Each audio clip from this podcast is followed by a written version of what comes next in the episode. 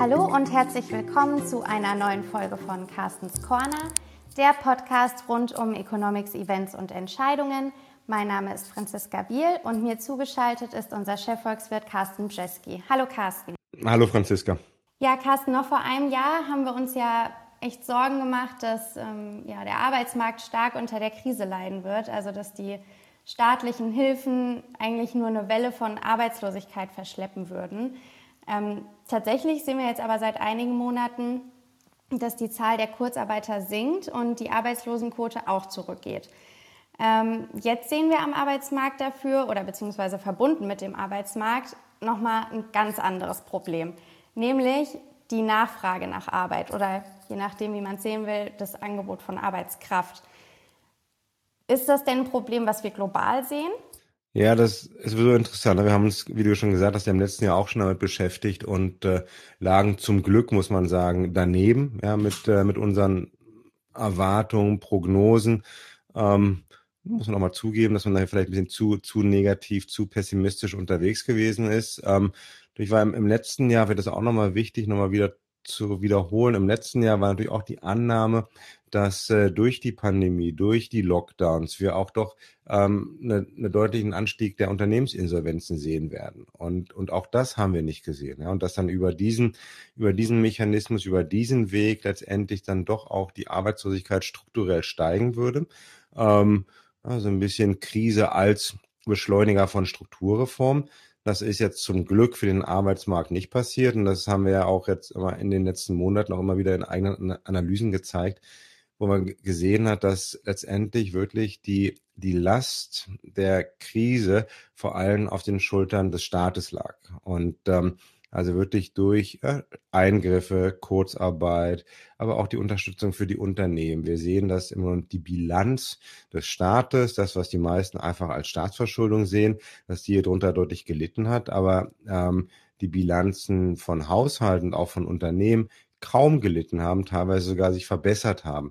Und das ist halt der Grund, warum wir nicht diese große Insolvenzwelle bekommen haben. Und das dann wiederum ist der Grund, warum wir es auch nicht die, äh, die steigende Arbeitslosigkeit bekommen haben. So, das, ich denke, das erstmal, da muss man festhalten, das ist gut, das ist positiv. Ähm, und dann haben wir so ein paar Faktoren, die, die jetzt halt irgendwie eine Kombi sind zwischen strukturellen Veränderungen, teilweise strukturellen Veränderungen, die wir schon vor der Krise sahen und, ähm, und, und kurzfristigen Veränderungen. Und das sind halt zwei Themen, da komme ich gleich nochmal zu, die wir eigentlich irgendwas in der gesamten westlichen Welt sehen. Ne? Und äh, wir haben da mit den Kollegen aus USA und, und Großbritannien ähm, Anfang der Woche auch ein, ein kleines kleine Research Note veröffentlicht auf unserer englischsprachigen Research-Seite think.ing.com, wo wir da mal darauf eingegangen sind. Und es gibt Unterschiede, aber lassen wir erstmal anfangen mit den, mit den, immer den Ähnlichkeiten also was haben wir? Was, was, was ist überall ähnlich? Wir hatten 2018, 2019 eigentlich in den meisten Ländern auch schon mal diesen Fachkräftemangel. Warum? Wir waren eigentlich in, am Ende eines sehr langen Konjunkturzyklus. Der fing an mit der Finanzkrise, wurde in Europa unterbrochen durch Griechenland und Europa und Eurokrise, ähm, in den anderen Ländern USA, Großbritannien nicht und haben damit eigentlich einen Konjunkturzyklus von mehr als zehn Jahren gehabt. Das ist außergewöhnlich. Und da steht am Ende, dass dann irgendwann auch mal die Fachkräfte ausgehen. So, jetzt sehen wir, dass dieser Fachkräftemangel wieder zurückkehrt. Ähm, und was wir dann auch noch sehen, ist, dass wir halt in, in einigen Sektoren Pandemie, Lockdown bedingt, ähm, jetzt auch wirklich zu wenig Arbeitskräfte haben. Warum? Weil die Leute sich was anderes ausgesucht haben. Ja, das wäre das, das, das dumme Beispiel von Leuten, die irgendwo im Gastgewerbe gearbeitet haben und als dann alles schließen musste, ähm, irgendwo anders gearbeitet haben, zum Beispiel in Impfzentren, in, äh, in den Testzentren. Ähm, in den USA haben wir die Situation gehabt, dass Leute in weniger gut bezahlten Jobs dann eher zu Hause geblieben sind. Warum? Weil wir ja nicht diese Arbeitslosenhilfe haben, wie sie in Deutschland kennen, aber in den USA gab es seit Anfang des Jahres diesen 1200-Dollar-Check. Ähm, der war für einige Menschen so interessant und so lukrativ, dass sie jetzt auch, als der Arbeitsmarkt wieder anzog, lieber zu Hause auf der Couch sitzen bleiben. So, und dann haben wir natürlich auch noch, also das müsste dann irgendwann mal vorbeigehen, aber dann haben wir natürlich auch noch so die, die strukturell langfristigen Faktoren. Das sind dann Strukturwandel, demografischer Wandel, äh, gibt es, haben auch schon mal selber diese Analysen gemacht über, über die Roboter, über Automatisierungswahrscheinlichkeiten. Also wir, wir sehen natürlich, dass es Bereiche, bestimmte Sektoren gibt äh, in, in der Wirtschaft, ähm, wo es, es den Strukturwandel gibt und ähm, da einfach entweder weniger Arbeitsplätze entstehen, Leute nicht mehr gebraucht werden, andererseits aber auch vielleicht über den demografischen Wandel, das ist dieses Beispiel der, ähm, der Lkw-Fahrer, ähm, es einfach auch immer weniger Nachwuchs gibt. Und so äh, haben wir halt diese Kombi zwischen strukturellen Entwicklungen, kurzfristigen Corona-bedingten Entwicklungen, die jetzt, ähm, denke ich, auch Arbeitnehmer wahrscheinlich in die beste Position bei Lohnverhandlungen stellen, die sie in den letzten 10, 20 Jahren gehabt haben. Ja, vielleicht noch mal ganz kurz, bevor wir noch mal zu den, zu den Lohnverhandlungen kommen, die natürlich dann auch noch mal ein ganz wichtiges Thema ähm, sicherlich auch für nächste Woche, fürs anstehende EZB-Meeting sind. Ähm, du hast auch die Lkw-Fahrer erwähnt. Also ich habe auch gelesen, irgendwie 35.000 Lkw-Fahrer, die hören jedes Jahr auf zu arbeiten und 15.000, die werden dafür neu ausgebildet. Ähm, in UK kam ja jetzt dazu, also wirklich zu diesem demografischen äh, Wandel oder zu den strukturellen Problemen, ähm, jetzt noch diese Brexit-Folgen, dass einfach es unglaublich schwierig ist, dort ähm, zu arbeiten, wenn man nicht in, in UK auch wohnt. Ähm, ist das denn, also belasten diese Knappheiten die Eurozone oder Deutschland dann hier eventuell irgendwann genauso stark, wie das jetzt aktuell dort der Fall ist? Also dass man eventuell vor leeren Regalen stehen, dass wir nicht mehr tanken können, weil kein Benzin ankommt? Nein, also die, die Gefahr haben wir nicht. Und genau was du sagst, das sind ja dann wieder die, die länderspezifischen Faktoren, die halt äh, den Vergleich dann halt ähm, nicht ganz möglich machen. Ne? Wir haben jetzt angefangen mit, eigentlich mit den mit Ähnlichkeiten zwischen auch den, den drei Blöcken USA, Großbritannien und Europa oder Eurozone. Und, äh, und das haben wir natürlich noch wirklich länderspezifische Faktoren. Brexit definitiv. Ähm, eine, eine Einzigart und äh, da müssen die Briten jetzt ihre eigene Suppe eigentlich aus, äh, auslöffeln, was natürlich immer deutlich war. Wenn ich ähm, die äh, Ausländer und vor allem europäischen Ausländer nicht im eigenen Land haben möchte, das waren vor allem Leute, die doch auch Jobs gemacht haben, die die Briten sowieso nicht machen wollten, ähm, dann, ähm, dann habe ich jetzt einfach ein großes Problem. Und äh, das äußert sich jetzt bei den, bei den Lkw-Fahrern. Ähm, ja, ganz deutlich. So, so ein Problem wird auch in Europa haben wir zu wenig Brummifahrer, das ist auch so. Ähm, aber dadurch, dass wir noch einen viel größeren internen Markt haben, es ist hier einfacher, um eventuell doch auch nochmal Leute hin und her zu schieben, Leute, die jetzt vielleicht am Rande des Arbeitsmarktes stehen, ähm, dann doch noch in den, in den Arbeitsmarkt wieder eintreten zu lassen. Ja, das, äh, von daher denke ich, sehe ich, sehe ich diese Gefahr jetzt äh, eigentlich nicht. Ähm, was auch noch ein anderer interessanter Aspekt ist, was zum Beispiel die Amerikaner gerade erleben, ist, dass ähm, die, die Aktienmarkt-Rallye, die wir sehen in den letzten anderthalb Jahren, dass die auch dafür gesorgt hat, dass weniger Leute ihre, ihre Arbeitskraft anbieten auf dem Arbeitsmarkt. Ja, warum? Also das ist einmal die, die Kategorie irgendwie Daytradern, ähm, also ein bisschen mit Robin Hood die ganzen, den ganzen Tag zocken. Und solange die Kurse ähm, weiter steigen, verdienen die Leute da mehr Geld als, äh, als bei einem, äh, bei, bei vielen anderen Jobs und bleiben die einfach dann dem Arbeitsmarkt vorenthalten. Ähm, das sind natürlich Leute, die dann irgendwann mal wieder zurückkehren müssten, wenn wir dann doch mal eine Korrektur am, am Aktienmarkt äh, sehen sollten. Dann haben wir die andere Kategorie, ähm, die haben wir in, äh, in Europa auch nicht. Das sind ähm, die Leute, die eigentlich mit einem ordentlich dicken Aktienportfolio ausgestattet waren, die kurz vor dem Renteneintrittsalter standen und die jetzt aufgrund dieser, dieser Aktienrally ähm, so viel Geld hinzubekommen haben, dass sie sagen, Mensch, die zwei Jahre noch bis zum Renteneintrittsalter, die schenke ich mir. Ich gehe in Frühruhestand. Und äh, da, das sind halt Leute, die bei dem Arbeitsmarkt da wirklich strukturell oder permanent entzogen werden. Und ähm, so und da habe ich natürlich dann einfach diesen Faktor, ja, Aktienmarkt habe ich in vielleicht noch in Großbritannien ähm, ein bisschen, aber auch nicht so stark und in Kontinentaleuropa natürlich überhaupt nicht, weil ja hier habt ihr ja selber auch schon mal mit, mit der Ilse drüber gesprochen, natürlich äh, Aktienbesitz immer noch nicht so weit verbreitet ist, äh, wie das in den USA der Fall ist. Ja, genau. Also hier absolut nicht so weit verbreitet und hat natürlich in den USA durch diese Plattform wie Robinhood beispielsweise äh, während der Pandemie auch nochmal ordentlich zugelegt. Ähm, also das heißt, wir sehen zum einen diese ganzen strukturellen Faktoren, die du auch eben angesprochen hast, aber auch irgendwie pandemiegetriebene Faktoren. Und für die strukturellen Faktoren, da gibt es ja nicht so eine schnelle Lösung. Also das ist ja eigentlich Fachkräftemangel in Deutschland, ja eigentlich schon fast ein alter Hut. Also das ist jetzt nichts, worüber wir seit vorgestern sprechen. Ähm, aber eventuell, was könnten denn trotzdem Lösungen sein? Oder beziehungsweise, wenn wir nur mal die Pandemiefaktoren nehmen, die da jetzt irgendwie reinspielen, könnten wir dann damit rechnen, dass sich das Ganze im Laufe des nächsten Jahres entspannt? Ja, man, die, die Frage ist, ähm, du hast natürlich hier noch das frischeste Universitätswissen. Was, was, was sagen dir die Lehrbücher? Ne? Was, was, was hast du mitgenommen von der Uni, was jetzt eigentlich passieren müsste, wenn ich ähm, ja, so, so einen sogenannten Mismatch habe zwischen Arbeitsangebot und Arbeitsnachfrage? Zum Glück habe ich aufgepasst. Ähm, also ja, wir bräuchten auf jeden Fall natürlich äh, höhere Löhne. Also wir müssen natürlich, oder was heißt wir, aber die, die Unternehmen müssen natürlich dafür sorgen, dass diejenigen, die jetzt eben sagen, wir möchten jetzt gerade nicht arbeiten gehen, aus welchem Grund auch immer, ähm, da muss ein Anreiz geschaffen werden, damit sich das für die Menschen natürlich irgendwie lohnt, ähm, nicht zu Hause zu sitzen, von ihrem Scheck eventuell oder von ihren Aktienerlösen zu leben, sondern arbeiten zu gehen. Das heißt, wir brauchen äh, ja, Lohnerhöhung.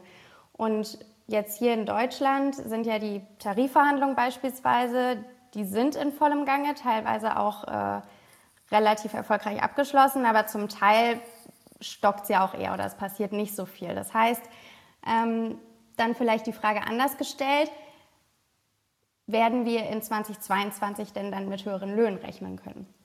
Ähm, ja, da werden wir sicherlich mit rechnen können. Ähm, aber erstmal ganz kurz noch einen Schritt zurück zu dem, was du sagst. Ne? Der Lohn ist natürlich ein wichtiger, das ist einfach der Preis. Ein Markt hat immer einen Preis. Angebot und Nachfrage bestimmen den Preis.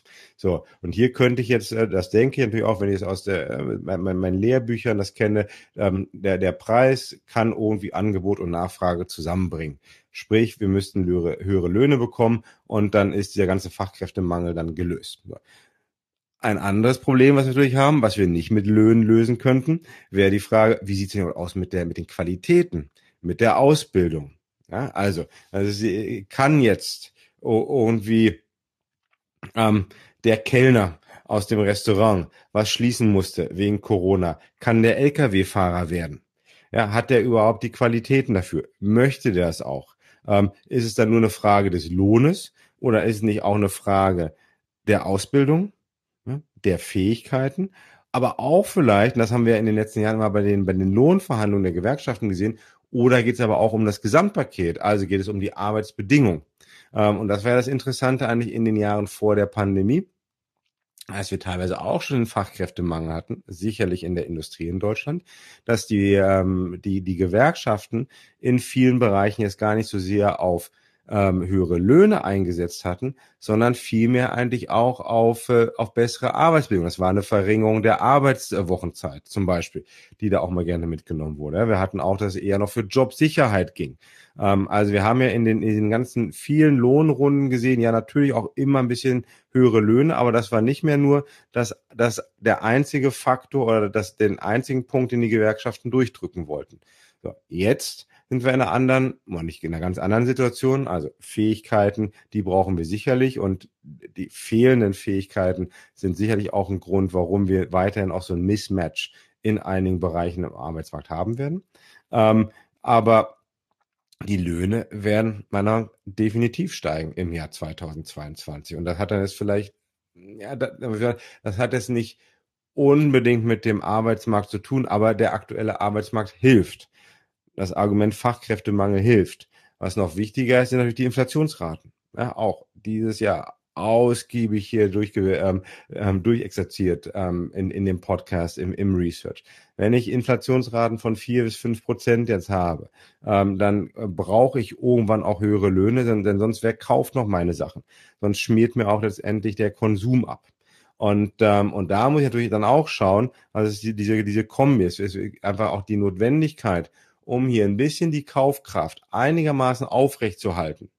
Und äh, ich gehe nicht davon aus, dass wir Lohnerhöhungen bekommen werden von vier bis fünf Prozent. Das heißt, ähm, die reale Kaufkraft wird sowieso sinken, aktuell. und auch und wahrscheinlich auch, auch noch mal im nächsten Jahr. Aber um diese den Rückfall der Kaufkraft ein bisschen aufzufangen, werden wir höhere Löhne bekommen, müssen wir höhere Löhne bekommen und hilft dann natürlich das Argument Fachkräftemangel ähm, sicherlich auch. In, in, den USA haben wir ja aktuell sogar eine Situation, ähm, in, in der Arbeitgeber, Unternehmen ihrem, ihren Mitarbeitern einen Bleibebonus zahlen. Also das sind dann immer wieder einmalige Zahlen, nur damit ähm, der, der Mitarbeiter XY jetzt nicht irgendwie den Job wechselt ähm, oder, oder vielleicht zur Konkurrenz geht. Ja, solche Situationen haben wir, denke ich, in, in der Breite definitiv noch nicht in, in Europa. Aber so wie ich auch eingestiegen bin heute, ich denke, dass die, die Verhandlungsposition von Arbeitnehmern aktuell und auch im nächsten Jahr würde so günstig sein werden wie schon lange nicht mehr. Was dann ja wiederum auch zu den, äh, ja, zu den Zweitrundeneffekten äh, für die Inflation doch deutlich führen könnte, über die wir ja auch schon öfters gesprochen haben. Ähm, und somit dürfte dann ja eigentlich das aktuelle, ja, die aktuelle Knappheit, also es gibt ja aktuell eine ganze Menge Knappheiten, aber jetzt die ähm, Knappheit an Arbeitskraft, doch auch auf jeden Fall die EZB ähm, beschäftigen. Und Jetzt ist es ja nächste Woche wieder soweit. Das vorletzte EZB-Meeting für dieses Jahr steht an. Und inwiefern denkst du denn, wird dann jetzt schon im November, aber, oder wir haben dann ja noch Oktober, Entschuldigung, ähm, die aktuelle Vielzahl eben an Knappheiten ähm, die anstehende Sitzung doch beeinflussen? Ja, ich denke, die, die anstehende Sitzung oder nächste Woche ist eigentlich eine Sitzung, wo man ähm, am liebsten gar nichts sagt. Also das ist eine Sitzung, die man eigentlich ausfallen lassen müsste. Ähm, auch die, die anschließende Pressekonferenz könnte man vielleicht besser ausfallen lassen, ähm, denn man kann mehr Schaden aktuell anrichten, als dass man noch irgendwas Gutes machen kann im Sinne von Erwartungen schüren, Erwartungen steuern. Ähm, also das ist wirklich, das ist eine, eine Zwischensitzung. Ähm, ja, die, natürlich die Knappheit spielt. Es wird natürlich eine, eine Momentaufnahme genommen werden von den, den Makrobedingungen, aber letztendlich geht alles darum um Dezember. Ähm, Im Dezember kommen die neuen Prognosen der EZB und da wird man natürlich sehen, ähm, inwiefern jetzt auch ähm, in den Modellen die höheren, möglicherweise höhere Löhne mitgenommen werden. Und ich denke, das ist im Allgemeinen ein, ein großes Problem der EZB aktuell dass vielleicht zu sehr in den alten Modellen gedacht und gerechnet und auch argumentiert wird von den, von den meisten. Ähm, denn die, die Modelle haben, das haben wir auch schon mal, glaube ich, gesagt, ähm, bei vielen Inflationsaspekten noch eine alte Welt im Kopf. Die Modelle haben ähm, historisch bedingt im Kopf, dass zum Beispiel höhere Erzeugerpreise kaum weitergegeben werden an den Endverbraucher. Warum? Weil normalerweise der Wettbewerb in den Märkten so hoch ist, dass ähm, Produzenten oder Unternehmen es sich nicht leisten konnten, höhere Erzeugerpreise weiterzugeben. Das ist dieses Mal anders. Ja, das Gleiche gilt natürlich auch jetzt bei, ähm, bei, bei den Lohnrunden, dass wir ja, weil wir gesagt haben, ja, die Arbeitslosigkeit ist nicht angestiegen. Äh, wir haben aber immer noch Leute in der Kurzarbeit. Also wenn ich das irgendwie in ein Makromodell reinschmeiße, dann würde mir das eigentlich sagen, ja, so stark ist der Arbeitsmarkt auch noch nicht. Also Fachkräftemangel kann natürlich locker aufgefangen werden durch was auch Mario Draghi immer als Slack im Arbeitsmarkt bezeichnet hatte. Also die Tatsache, dass es doch irgendwie noch Leute äh, in der Arbeitslosigkeit gibt, dass es Leute gibt, die nicht aktiv Arbeit suchen und äh, dass die ja doch erstmal bitteschön ähm, ähm, in den Arbeitsmarkt reinkommen sollten, die äh, die offenen Stellen ausfüllen könnten ähm, und dass es darum ja gar keinen Lohndruck geben wird. Ja, aber wir, da glaube ich nicht so ganz dran. Ähm, denn ähm, ich gehe davon aus, dass halt wir wird mindestens eine Runde von Zweitrundeneffekten bekommen werden. Also von daher ist Knappheit. Knappheit bei Rohstoffen, Knappheit bei ähm, allgemeinen Erzeugerprodukten, ähm, bei Inputprodukten. Knappheit auch auf dem Arbeitsmarkt ist sicherlich eines der großen Themen diesen Jahres, ja, zusammen mit der Inflation. Und die Inflation kommt ja auch teilweise durch diese Knappheit. Und das wird, ja, es wird die EZB besprechen ähm, am äh, kommenden Donnerstag. Die EZB wird sicherlich auch in den Wandelgängen noch über den Abtritt von Jens Weidmann sprechen, über den wir jetzt keine Zeit haben, nochmal darüber zu philosophieren. Ähm, und ähm, aber die richtigen, wichtigen Entscheidungen, die passieren wirklich erst im Dezember.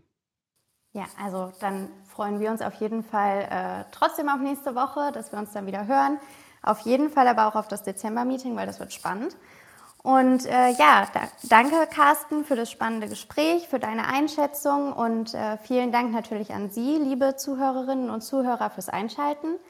Ähm, über Fragen und Anmerkungen freuen wir uns natürlich immer sehr. Dazu können Sie uns einfach einen Kommentar hinterlassen und dann freuen wir uns auf nächste Woche. Tschüss!